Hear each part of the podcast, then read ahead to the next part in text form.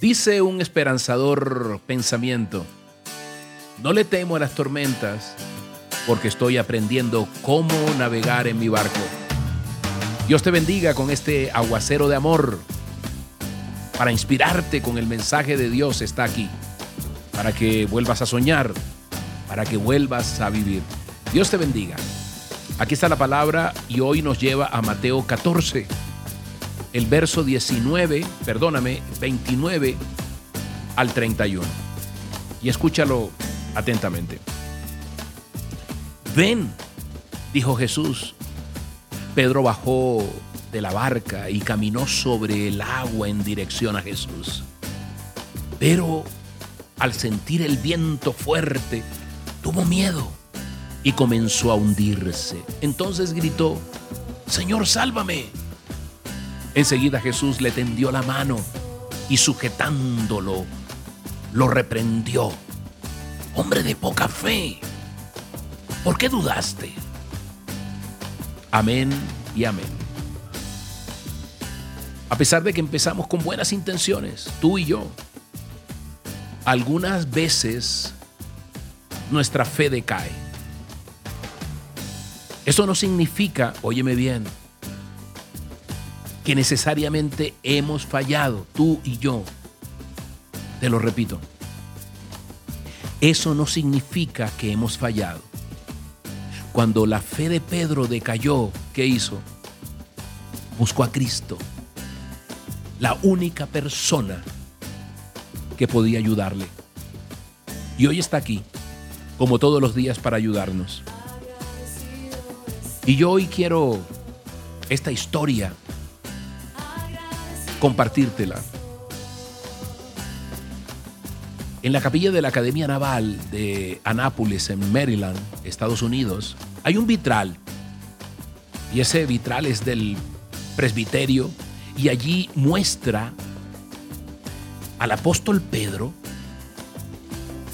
en este versículo que acabamos de leer, y él lo muestra allí hundiéndose, imagínate, con el desespero, con su rostro, con su mano extendida. Allí está hundiéndose Pedro en las aguas del mar de Galilea. Desesperado, ansioso.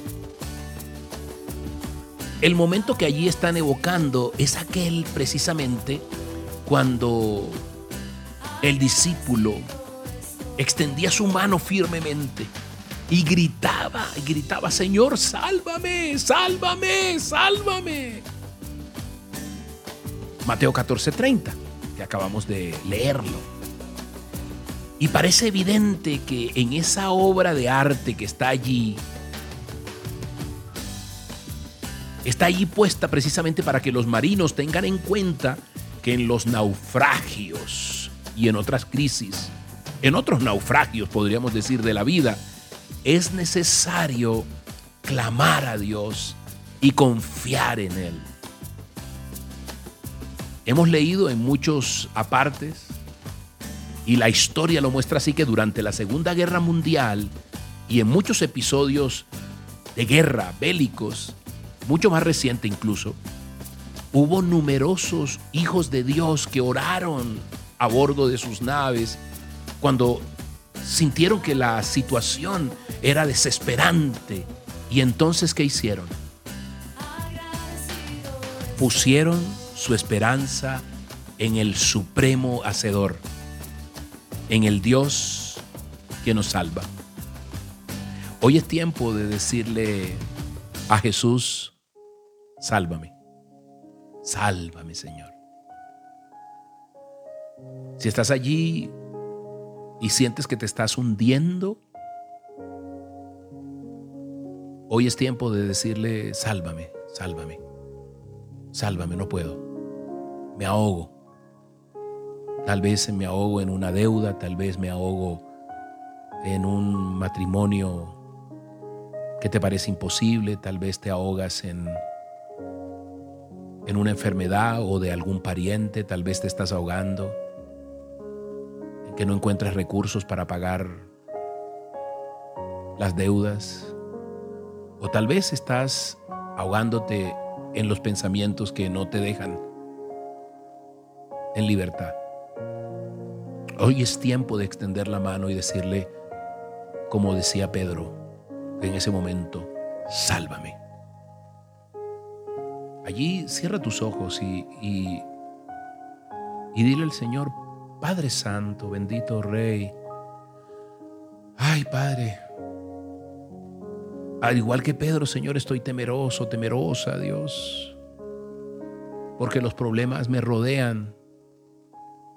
Y ante esto yo dudo de la presencia tuya, Señor, de la capacidad tuya, Dios, tengo que reconocerlo. Pero hoy debo recordar que tú eres el único que me puede salvar, Dios.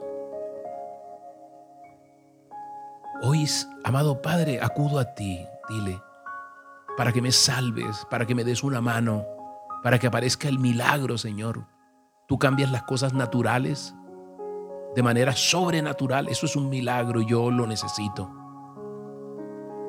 Hoy, sea cual sea tu situación, es tiempo de orar. Si estás alegre, ora. Si estás triste, ora. Si tu problema es pequeño, ora. Si tu problema es grande, ora. Así lo hacía el profeta Elías. Y a través de su oración dejó de llover durante tres años y medio y Santiago nos dice que él era un hombre como tú y como yo, con debilidades, con frustraciones, con temores. Eso nos muestra el inmenso poder que hay en la oración y la autoridad que nos ha dado. Dios para orar con la certeza y con la convicción de que se hará conforme a su voluntad. Padre Santo, te doy ánimo, Señor. Te doy gracias, Dios, para que para que me llenes de ánimo precisamente, Señor, para armarme de valor, para creer, para ser fuerte, para no desanimarme, para echar fuera el temor y para creer que tú tienes milagros para mí, Señor, que los milagros no se han acabado, como dicen algunos. Gracias, Padre Santo. En tu nombre poderoso, Jesús. Gracias, gracias. Amén y amén.